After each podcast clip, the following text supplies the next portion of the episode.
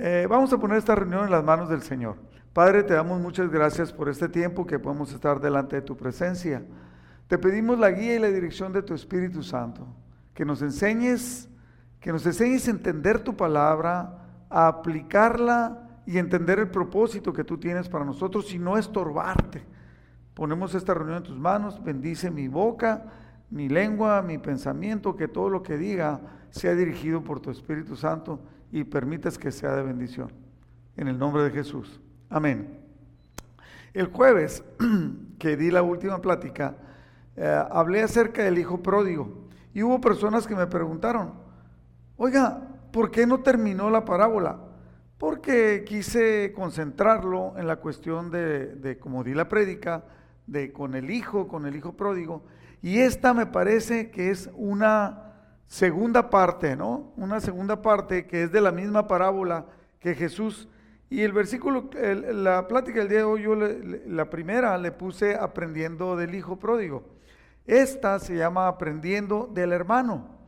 O también se puede llamar una mentalidad, el tener una mentalidad equivocada. Y a veces nosotros, nadie nos escapamos, puede ser que tengamos una mentalidad equivocada o que estemos aprendiendo de la palabra de Dios y empecemos a cambiar.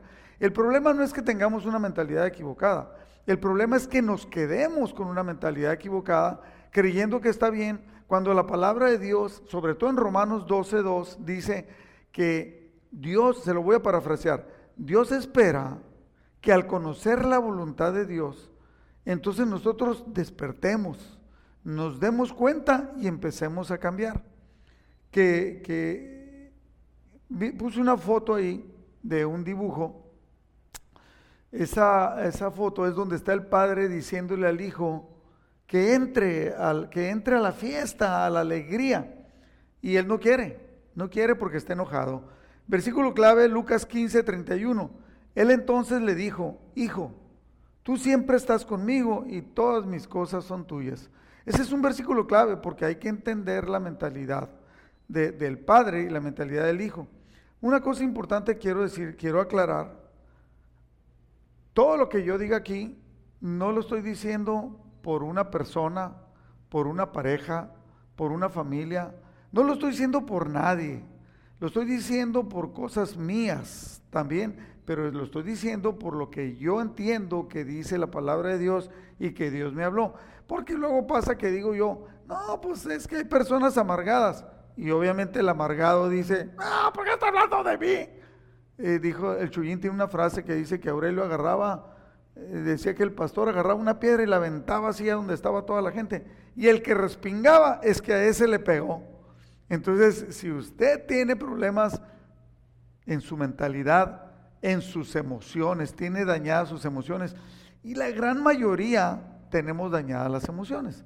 Unos por una cosa, otros por otra cosa. Entonces, nomás quiero aclarar que cualquier similitud, como dice en, las películas, cualquier parecido con la realidad y con usted es pura coincidencia que el Espíritu Santo le está dando a usted a conocer. ¿Ok? Eh, cuando habla aquí, una cosa que está hablando Jesús, está hablando en esta parte de la parábola, eh, la alegría por el perdido, ¿no? Que empiezan a hacer una fiesta. En Lucas 15, 23 dice, y traer el becerro gordo y matadlo, y comamos y hagamos fiesta. Porque este hijo mío, está hablando el papá, este hijo mío muerto era y ha revivido.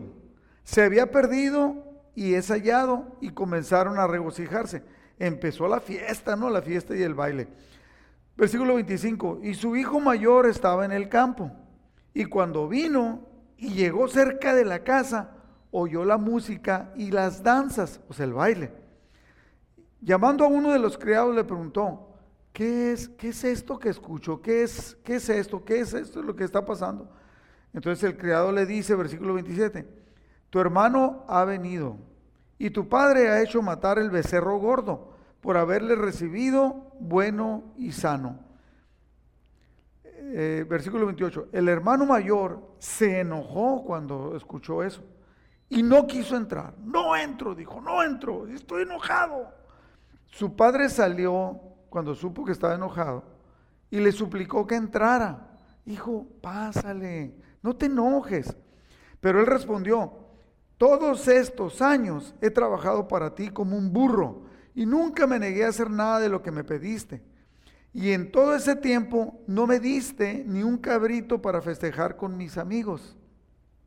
Sin embargo, cuando este hijo tuyo regresa después de haber derrochado tu dinero en prostitutas, ahí está diciendo una mentira, porque no era su dinero, era dinero del hijo, porque ya se lo había dado. Y a veces hay personas que le damos algo a alguien y luego quiero que hagan, queremos que hagan lo que nosotros queremos. Haz de cuenta, un señor, un marido le compra un carro a su esposa. Y su esposa dice, se lo voy a prestar a mi hermana. No quiero que se lo preste. ¿No es tuyo? ¿Qué no se lo diste? Ya es de ella. ¿Sí o no? Y, a veces pasa eso mucho que queremos seguir uh, entonces controlando. Pero bueno, cuando este hijo tuyo regresa después de haber derrochado tu dinero en prostitutas, matas el ternero engordado para celebrar por él. Su padre le dijo, mira, querido hijo, tú siempre has estado a mi lado. Repita conmigo, tú siempre has estado a mi lado. Y todo lo que tengo es tuyo, todo lo que tengo es tuyo. Teníamos que celebrar este día feliz pues tu hermano estaba muerto y ha vuelto a la vida, estaba perdido y ahora ha sido encontrado. Y hasta ahí termina. Entonces, aquí hay varias cosas que podemos notar nosotros aquí. Mire, lo primer punto, recordar que es Jesús el que nos está enseñando. No es una situación fortuita o al azar de que Jesús estuviera hablando de esto. Jesús cuando enseñaba algo, meditaba claramente, es el mejor decidor de enseñanzas que ha habido. Y tenía y sabía y conocía el corazón. Entonces yo le pregunto, si Jesús es el que está hablando, es algo que tenemos que concentrarnos en lo que nos está diciendo, porque Él quiere algo en nosotros. Fíjese bien, quiero que piensen esto. Jesucristo dijo la parábola, estaba hablando estaba hablando de, estaba hablando de entre las varias parábolas que vienen, de que algo que se perdía y que cuando se encontraba había un gozo tremendo. Estaba hablando de la salvación. Entonces da la parábola del hijo pródigo. Quiero que piense muy claro en esto. Y no lo estoy diciendo por nadie, lo estoy diciendo por mí, lo estoy diciendo por todos. Entonces termina la parábola, vamos a llamarlo así, vamos a decir, termina la historia del hijo pródigo en el cual el padre se regocija, hace una fiesta porque, lo, porque había sido rescatado. Hasta ahí terminaba la parábola, vamos a decirlo de esa manera. ¿Por qué? Porque algo que se había perdido, alguien que se había perdido, había gozo. Y Jesús está enseñando que hay gozo en el cielo cuando alguien perdido es recuperado o encuentra la salvación. Pero ¿por qué Jesús, pregúntese usted, ¿por qué Jesús siguió adelante para enseñar que había alguien que era de la familia que estaba enojado porque había regresado? Que estaba enojado porque el otro había sido salvo. Es obvio que hay personas, lo que Jesús está enseñando es que hay personas que no le das gusto con nada. A ver por qué oraron por aquel. A ver por qué aquel le dieron ofrenda. A ver por qué... Mire, a mí me ha tocado encontrar, lo digo con todo respeto, en, este, en el tiempo que llevo de cristiano, que son 30 años, eh, de que había alguien que se había entregado y estaba en un ministerio sirviendo y después se fue y lo decían, oye, ¿supiste del Pancho? ¿Qué pasó con el Pancho? Pues anda ya con prostitutas y se metió a la vida galante y se está drogando y, pues obviamente anda de tranza y, este, y, ah, pues vamos a orar por él, brother. Entonces empezamos a orar y de repente entra el Pancho, arrepentido.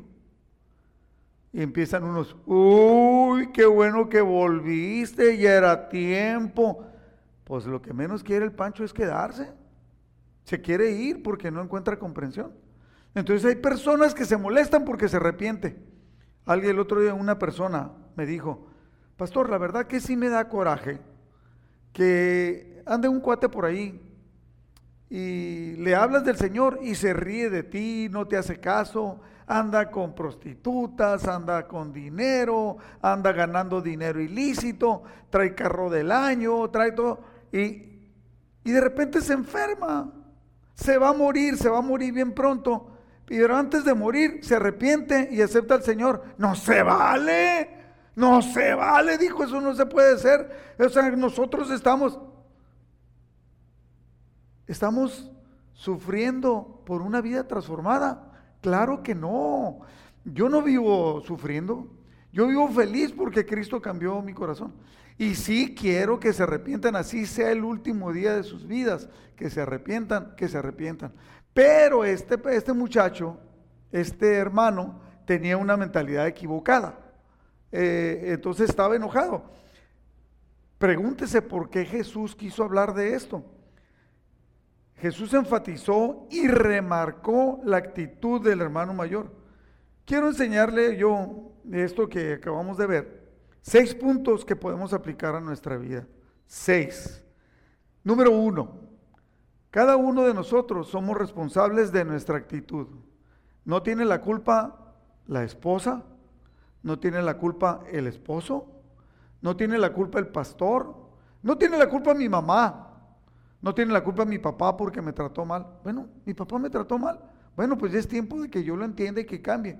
No, es que mi papá me enseñó a ser bien sentido. Bueno, pues ya es tiempo que cambie. No, mi papá me enseñó a ser bien corajudo y vengativo. Bueno, ya lo entendió, la palabra de Dios le enseña y es tiempo que cambie. Nadie puede tener responsabilidad de acuerdo a su actitud. Eh, le digo yo que yo cuando me hice cristiano me encontré un libro que se llamaba Usted se enoja porque quiere y eso me, disparó la, la mente. Ahora hay personas, obviamente hay personas que me dicen, ay, sí, tú nunca te enojas. Bueno, sí me molesto, sí me enojo, pero no doy rinda suelta. ¿Por qué? Porque la palabra de Dios dice que no se ponga el sol sobre tu enojo. No dice que no te enojes, porque el enojo o el coraje es algo que Dios puso en nosotros, porque eso de alguna manera nos provoca sentimientos, actitudes, etcétera. Entonces tenemos que tener control. ¿Se acuerda cuando Jesús iba a sacar a los mercaderes de la iglesia? Dice que empezó y los vio y empezó a hacer un, lo voy a parafrasear para que lo entienda, empezó a hacer un látigo de cuerdas, lo empezó a fabricar para poder darles con ese.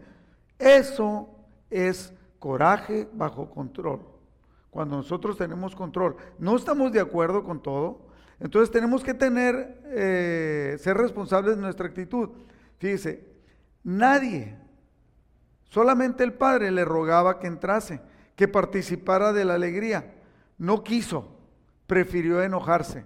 Él tenía control, él se hubiera dicho, órale, qué buena onda, papá. Oye, pues al siguiente hacemos una, ¿no? Conmigo, también me das un ternero gordo, en vez de un cabrito, me das un ternero gordo y hacemos un party por mí, ¿no? Pero ahorita, pues vamos, estamos bailando, vamos a bailar, vamos a alegrarnos porque mi carnal, mi hermano, se, se, se, nomás dice que eran dos hermanos, no había más, este, pero él no quiso, prefirió enojarse. ¿Sabes que hay personas que por algo que pasa en la iglesia se enojan? En vez de arreglar el asunto, se enojan. O, por algo que pasa en su vida, se enojan. No te enojes. Fíjese, Dios nos da un temperamento. O sea, usted es responsable del temperamento que Dios le dio.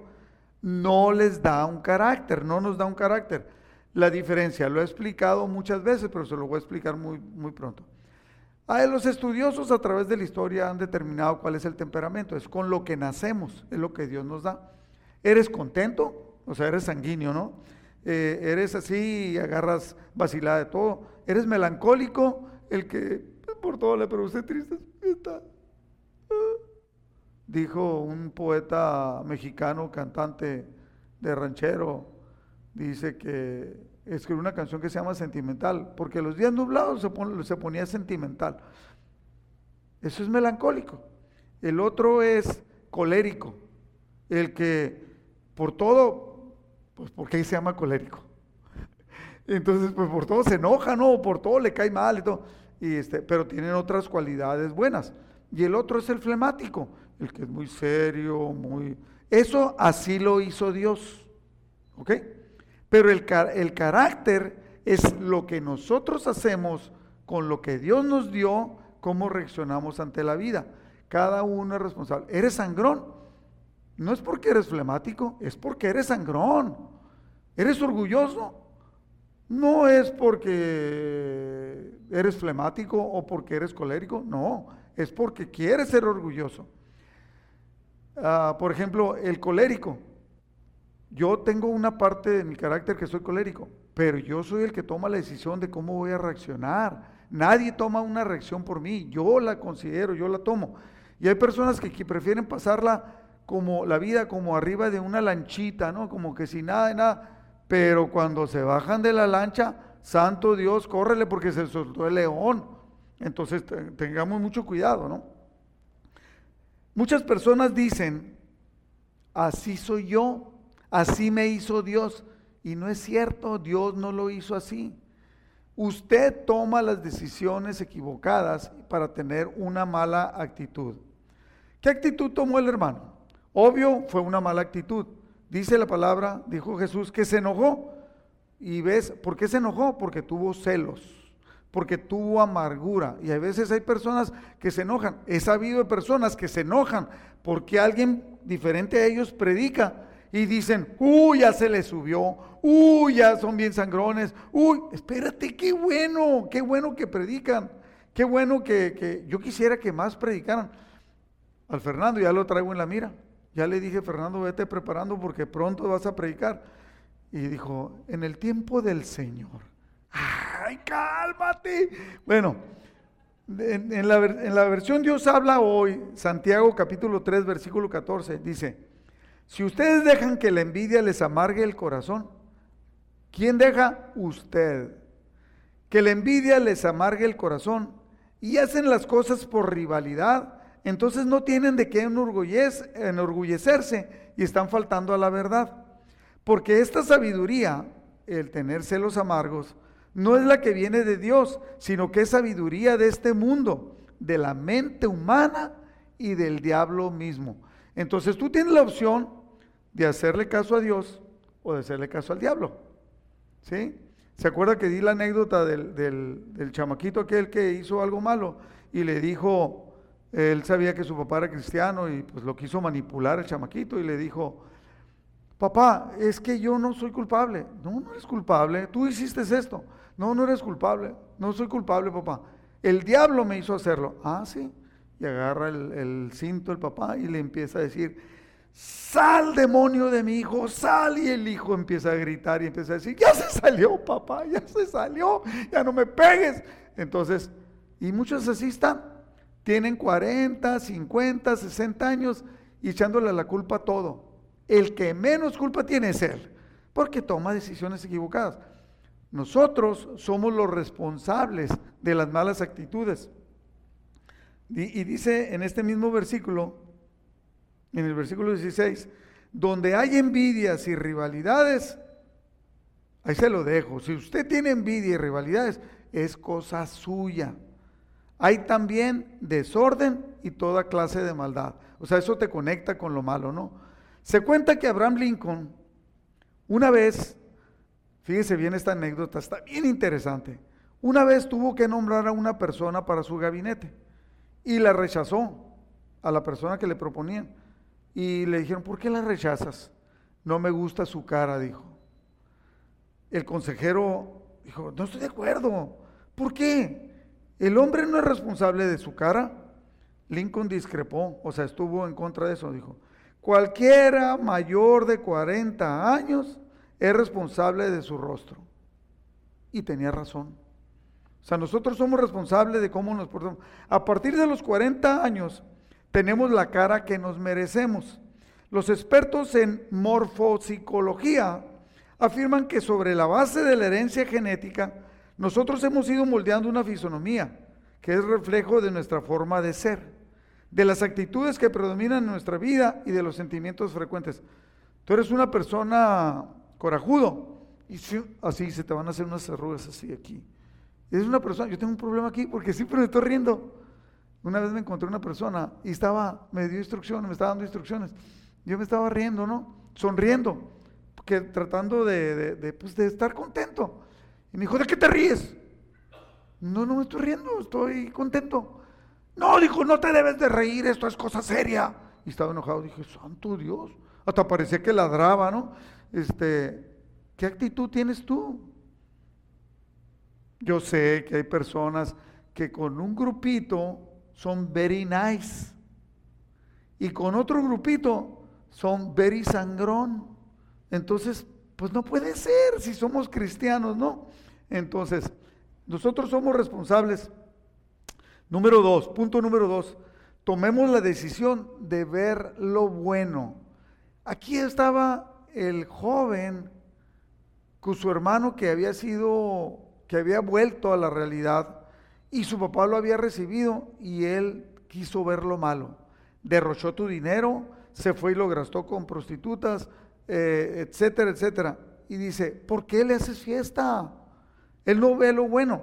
Lucas 15, 32, el papá dijo, Jesús está hablando, que el papá dijo, mas era necesario hacer fiesta y regocijarnos, porque este tu hermano estaba muerto y ha revivido, se había perdido y es hallado.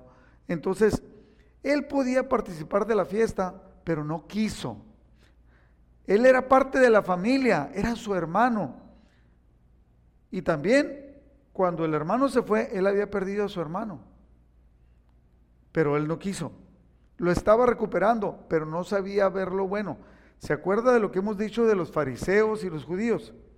Jesucristo de repente sana a alguien en sábado y en vez de regocijarse por el milagro, ¿por qué lo hizo en sábado?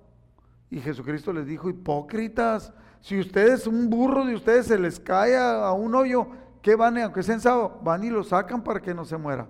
Se supone que el hoyo pudiera estar lleno de agua, pero dice, o sea, si lo rescatas, entonces ¿por qué eres tan hipócrita de que, de que alguien que estaba perdido, que estaba enfermo, es sanado en sábado y te fijas en la ley, no en el beneficio? Y es lo que nosotros debemos de aprender, a ver lo bueno. Ahora, porque había fiesta, él estaba perdiendo algo. O sea, le, dañaba a él que hubiera fiesta, estaban gastando su dinero. No. Y le decía yo el otro día que era la costumbre hebrea de que al hijo mayor, él era el hijo mayor, la herencia era, se dividía en tres partes dos para el hijo mayor, dos tercios, el 66%, y el hijo menor el 33%. A él todavía le iba a tocar más y de todos modos estaba enojado. Hay personas que nosotros amamos y están enojados. No, pues es que aman más a que él o es... Te amamos. ¿Para qué, ¿Para qué tener una mala actitud? Los celos de este joven no lo dejaban ver lo bueno.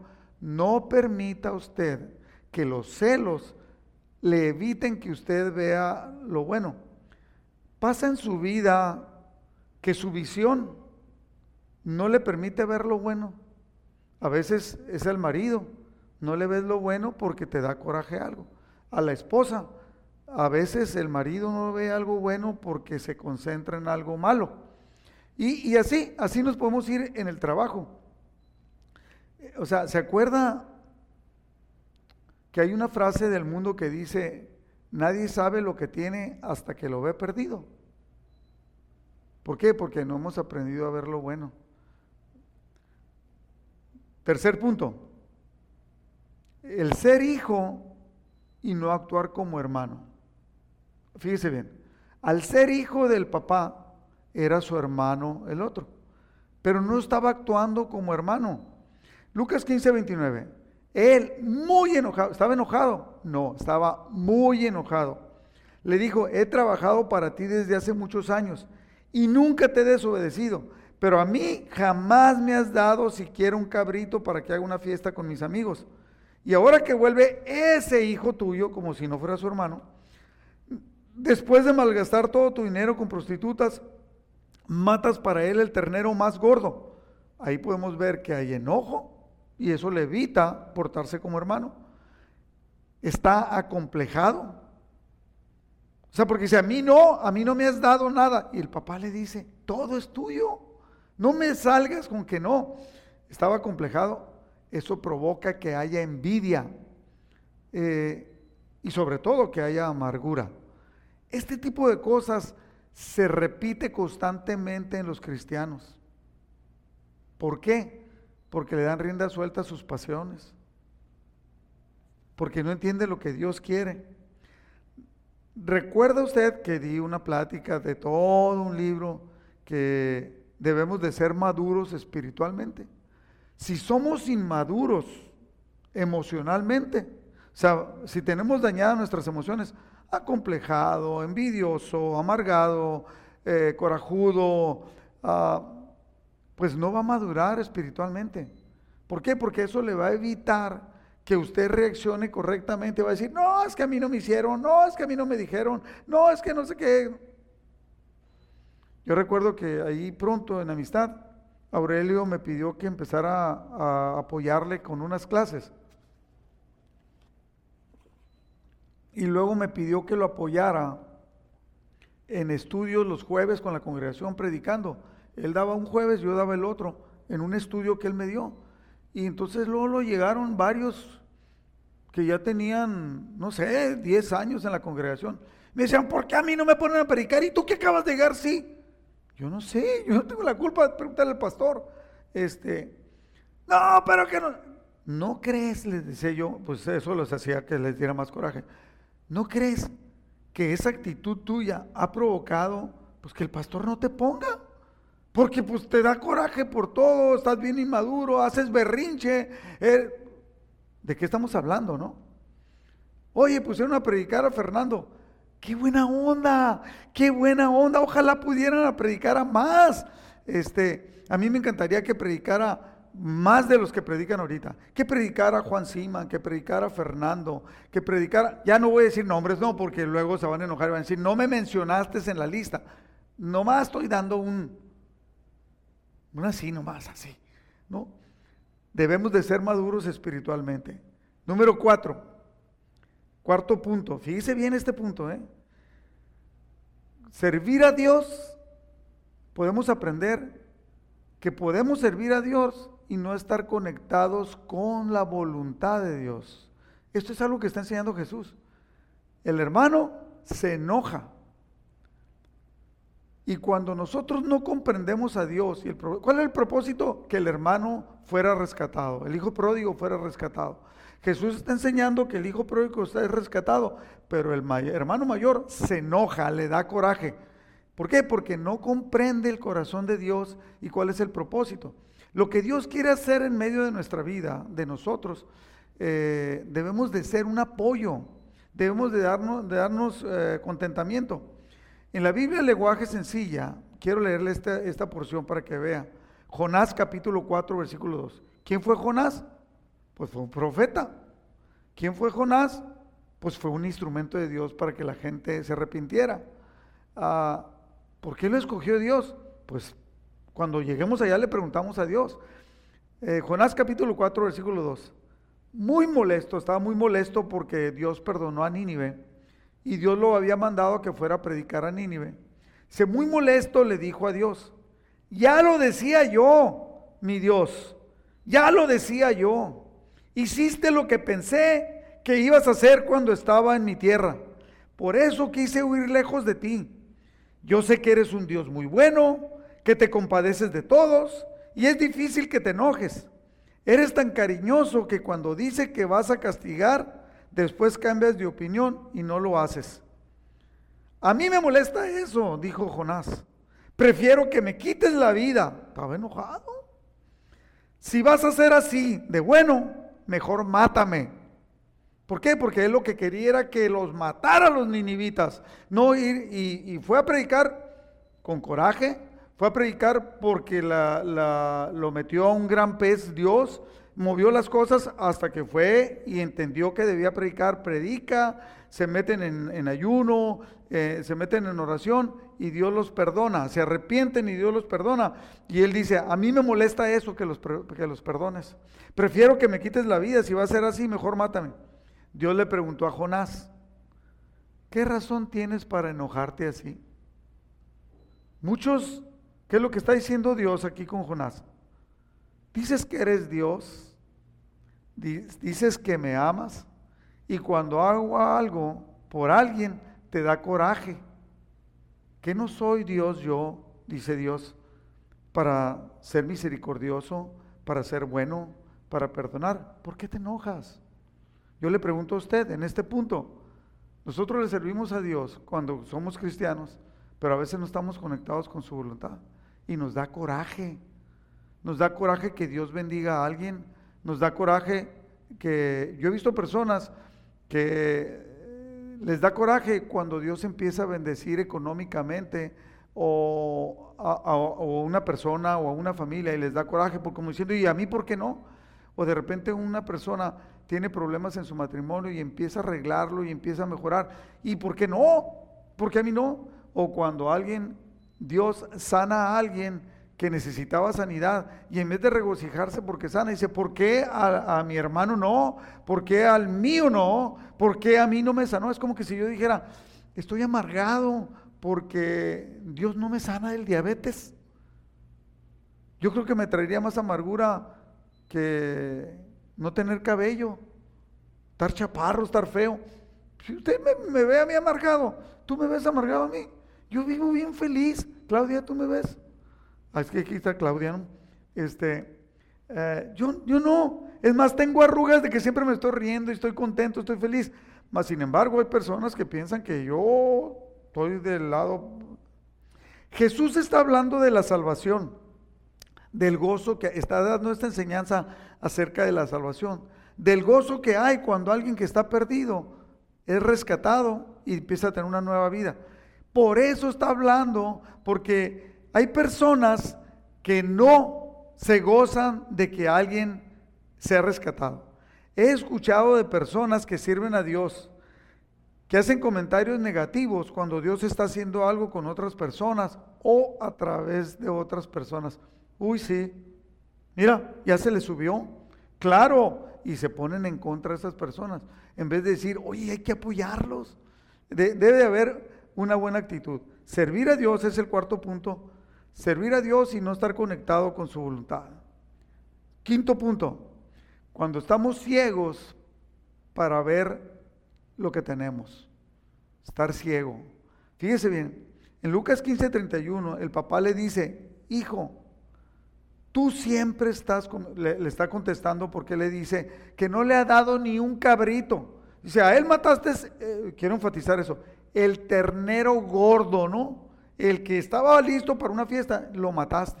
Y a mí no me da ni un cabrito, una chicuelillo, algo que no te cueste, ¿no? Lo está minimizando. Y el papá le dice, tú siempre estás conmigo. Y todas mis cosas, ¿qué son todas? Todas. El ternero gordo, los caballos, la, la hacienda, todo es tuyo. Pero él estaba ciego y no lo podía ver. El hijo le dijo, jamás me has dado ni un cabrito. Estaba ciego, él era el dueño. Es lo que he dicho yo, nosotros somos hijos de Dios. Dios es el dueño del oro y la plata. Dios sabe por qué no nos da más o por qué no nos da menos. Eh, dice el, el libro Proverbios, en el capítulo 29, si mal no recuerdo, dice, Señor, no me des tanto que me olvide de ti pero no me des tan poco, poquito, que reniegue de ti. Entonces Dios sabe por qué hace lo que hace en su vida. Jesse lo ha dicho, hemos visto personas que llegan y con una cara compungida. ¿Qué es una cara compungida? Así. No tengo trabajo, perdí mi matrimonio. Entonces empezamos a orar por ellos, empiezan a cambiar y Dios les abre puertas y un buen trabajo restaura su matrimonio. ¿Y qué hacen? Abandonan a Dios. ¿Por qué? Pues porque ya tienen matrimonio y tienen dinero, pues ya, ¿para qué necesitan a Dios? Entonces es algo que, que está mal, ¿no? Pero bueno, a veces nosotros estamos ciegos con lo que tenemos y no lo, y no lo podemos ver. Él lo tenía todo, le está diciendo el papá, lo tienes todo, pero no lo podía disfrutar. ¿Por qué? Porque él no miraba las cosas de esa manera. Nadie sabe lo que tiene hasta que lo ve perdido. Repito esa frase, ¿no? Que dice el mundo. ¿Por qué? Porque no lo valoras, porque no lo aprecias. ¿Se acuerda? Vimos las cinco A's del, matrimonio. Eh, quiero, quiero mencionar una, el aprecio, la A de aprecio, que significa literalmente ponerle precio. No es que tu señora valga a 500 mil dólares, ¿no? O que la vayas a vender. No, no, no, pero es valorarla, lo que hace por ti, lo que cuida, lo que esto, lo que el otro, todo. Y también, pues que la esposa nos valore a nosotros, ¿no? ¿Qué es lo que hace? Y yo, por ejemplo, yo como pastor, yo valoro a cada persona de la iglesia. Es ponerle aprecio, es apreciarlo. Entonces, pero hay personas que caen en un error con eso. Y el sexto punto es tener una mentalidad equivocada. Eh, la mentalidad, yo le llamaría, y una vez escuché un pastor que le llamó mentalidad de becerro gordo contra cabrito o un chivo flaco. De cómo ven las cosas.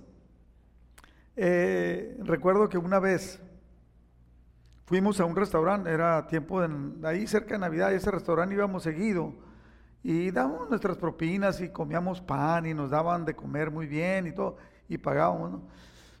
Entonces este cuate que tenía una mentalidad, llegamos ese día y le dijo el mesero, ¿usted no va a pedir? No, dijo, yo no tengo hambre.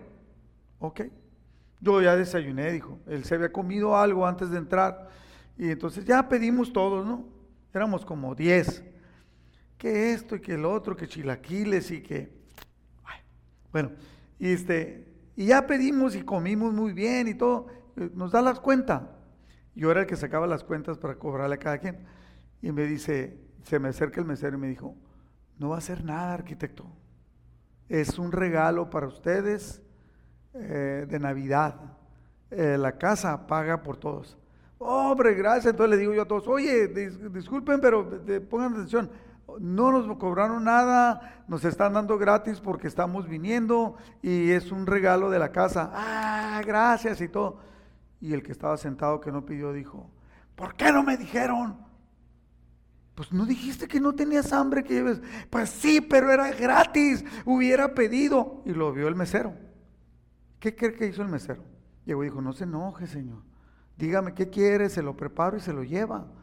Ah, pues quiero ya pidió un platillo y se lo trajeron en aluminio y todo y se lo llevó. ¿Y la mentalidad? ¿Qué mentalidad tienes tú? Somos hijos de Dios, dice, somos hijos de Dios, pero parece que actúas que fuera sobrino del diablo. O sea, tenemos que tener una, una actitud correcta. ¿Y cuál es la mentalidad? ¿Cómo vemos las cosas? Yo he visto personas que tiene un marido difícil y lo tratan como si fuera rey. Lo tratan, dice, y luego un día le pregunté a una señora, ¿cómo es posible que trate tan excelentemente a su marido? Cuando es un mal hombre, es un mal marido, usted sabe, no, no, no. Y me dijo, ese es problema de él. El problema mío es que yo tengo que tener una actitud correcta. ¿Está entendiendo, mi hermano? Nosotros debemos de tener una actitud correcta. Debemos de tener la mentalidad de becerro gordo y no de cabrito flaco. ¿Cómo mentalidad de becerro gordo? Todo es mío, todo me pertenece, puedo tomar lo que quiera. O tener la mentalidad de becerro, de cabrito flaco, de decir, no, pues a mí no me dieron, no, pues a mí no me tomaron en cuenta. Todo lo ve mal, todo aún cuando son. Somos hijos de Dios. ¿Dios quién es? El rey. ¿Nosotros qué somos? Príncipes. ¿eh? Aunque estemos chaparritos, feitos, peloncitos, como sea, con la pata chueca, yo le doy gloria a Dios. Gloria a Dios. Dije un día que, eh, con esto voy a terminar, que un día estábamos viendo, ya lo he dicho algunas veces, estamos viendo la televisión. Estábamos, eh, Yolanda estaba haciendo de comer, yo le estaba ayudando ahí, creo que estaba lavando los trastes. Yo. Y este, entonces dijo, eh, pusieron la televisión a un señor que había quedado, para, era golfista y que había quedado paralítico de la cintura para abajo. Entonces a él lo que hacía, lo amarraron a un carrito de gol, hicieron un aditamento para que tuviera un asiento hacia un lado, lo sentaban ahí y lo amarraban. Entonces él tenía movilidad de la cintura hacia arriba. Entonces él, le daban el bastón y él sentado ahí porque estaba amarrado, ahí jugaba. Entonces estaban elogiando a este señor de la mentalidad que tenía, que aún a pesar de las dificultades, él, lo hacía. Y Yolanda me dijo, mira mi hijo, si a ti te pasara algo, tú serías como ese señor. A ti no te detiene nada. Siempre estás contento con lo que tienes. Eso, dije, yo no era así. A lo mejor tenía una actitud positiva, pero era corajudo, era envidioso, tenía amargura. no estoy pasando lista de nadie, estoy hablando de mí. Pero cuando vine a los pies del Señor, lo primero que me cambió es de sentirme amado. Lo segundo es que no me interesó la muerte, porque al sentirme amado, la muerte no deja de valor. Ya antes tenía miedo de morirme. Entonces me empezó a quitar la amargura, me empezó a quitar la envidia, me empezó, o sea, Dios empieza a trabajar cuando nos dejamos, Dios empieza a trabajar. ¿Qué mentalidad tiene usted? ¿De ser hijo de Dios o de ser un amargado? Que chance seas hijo de Dios. ¿Qué mentalidad tiene, tenemos? Ah, la mentalidad de becerro gordo o de cabrito flaco. Él era heredero, pero estaba amargado. Y esa amargura no le permitía disfrutar lo que, lo que su padre quería con él. Con esto termino. ¿Cómo ve usted las cosas? Como el vaso, hemos oído mucho, mucho esto, un vaso medio lleno o un vaso medio vacío. O sea, ¿por qué unos lo ven medio lleno y otros lo ven medio vacío? ¿Eres tú el que tiene más poder sobre ti mismo. No hay nadie. No hay tu señora, que tu señora te trata mal, o tu señor o tu marido te trata mal. Tu papá abusó de ti, fue mal. Eres tú el que toma la decisión. Eres tú el que tiene el control sobre cómo te comportas. Y también tú eres el que tiene control sobre tus pensamientos. Yo le digo, le he dicho a los que están cerca de mí, de repente, yo también sufro eh, tentaciones. Yo también me dan ganas de llorar. Yo también, pero entonces cuando viene un pensamiento inadecuado, yo tengo control sobre ese pensamiento. Yo lo desecho. La palabra de Dios dice que entreguemos todo pensamiento, lo llevemos cautivo a los pies de Cristo. Todo argumento, dice. Porque un pensamiento se convierte en un argumento. Entonces, tú eres el que tienes control, nadie más. Eres tú el que ve el vaso medio lleno o medio vacío. O sea, esto habla de la actitud de ser positivo. ¿Qué tipo de mentalidad es la que tienes tú, mi hermano? ¿Ves las cosas bien o ves las cosas más? ¿Eres parte del problema o de la solución? Muchas personas se quejan y hablan de todos, y hablan del hermano aquel, y hablan de aquel, y hablan de aquel. No veas el problema, sino cómo podemos arreglarlo. O sea, si gastó, la, si la esposa o el esposo gastó dinero de más, bueno, vamos a tratar de solucionarlo, pero hay que solucionar el problema y después cambiar la actitud, irnos al raíz del problema. En la Biblia el lenguaje sencillo, Jeremías, este es un versículo que continuamente decimos, pero lo quiero leer en el lenguaje sencillo, y no quedarme en el 11, que siempre leemos el 11, me voy hasta el 13. Dice, dice Dios, mis planes para ustedes, y tómelo para usted, yo lo sé, dice Dios, y no son para su mal, sino para su bien. Voy a darles un futuro lleno de bienestar, planes de bien y no de mal, lleno de bienestar. Cuando ustedes me pidan algo en oración, yo los voy a escuchar. Fíjese qué importantes somos para Dios. Cuando ustedes me busquen, me encontrarán siempre y cuando me busquen de todo corazón.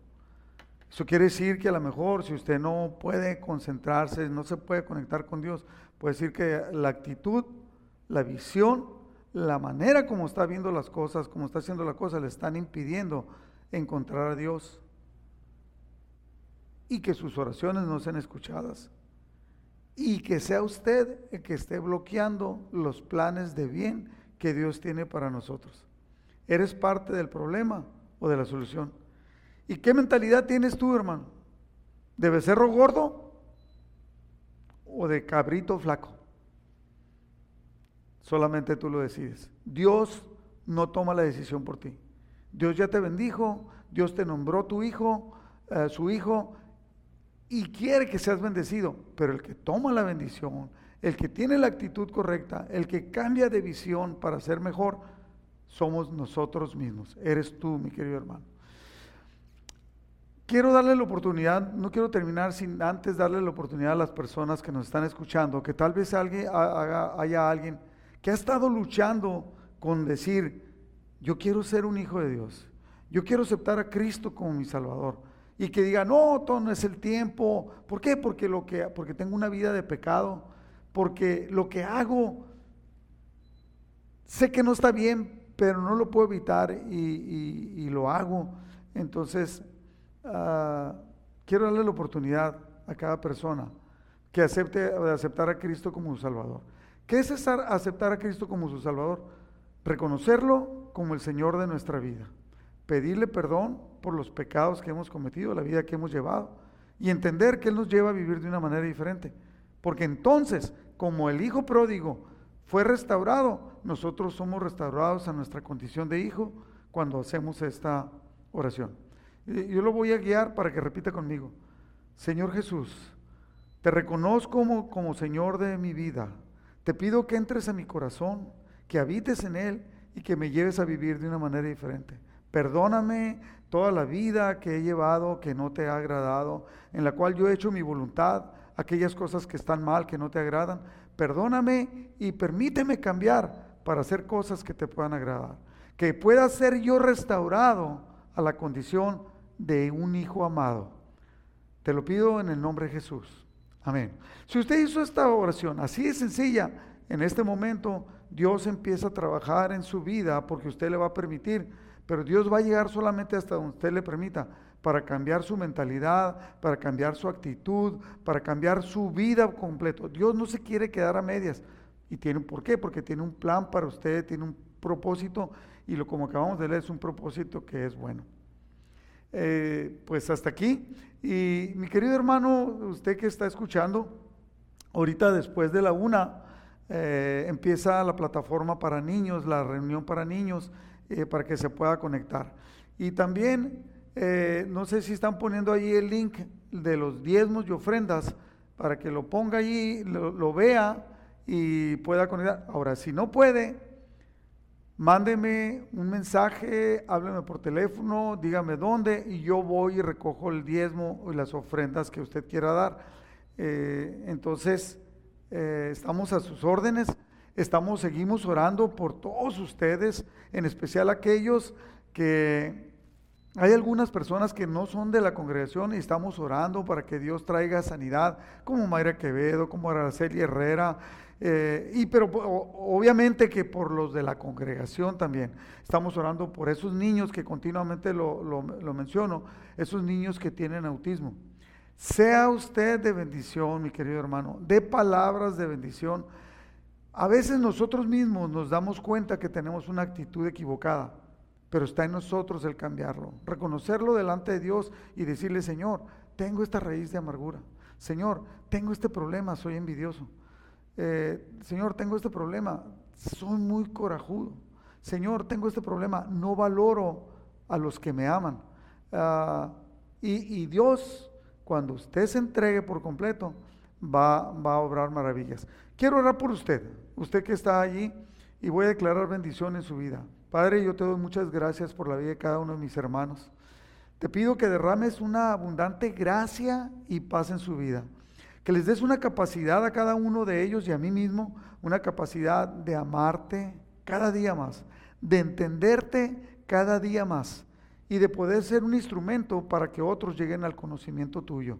Utilízanos a cada uno de nosotros yo, Padre, clamo para que en el hogar de cada persona eh, que está representada ahorita escuchando este, este, este mensaje. Señor, que tú entres y ocupes cada área, hasta los baños, las, recámaras, eh, la cocina, el comedor, que haya una abundancia de bienes materiales, pero sobre todo espirituales. Con la autoridad que tú me has dado, Señor, yo bendigo a cada persona, a cada familia aquí representada, y te pido que nos lleves a vivir de una manera diferente para cumplir con las expectativas por la cual tú nos creaste, para amarte y para ser bendición para la tierra. Que Dios le bendiga. Recuerde, cuídese, no ha terminado la pandemia. Dios le bendiga.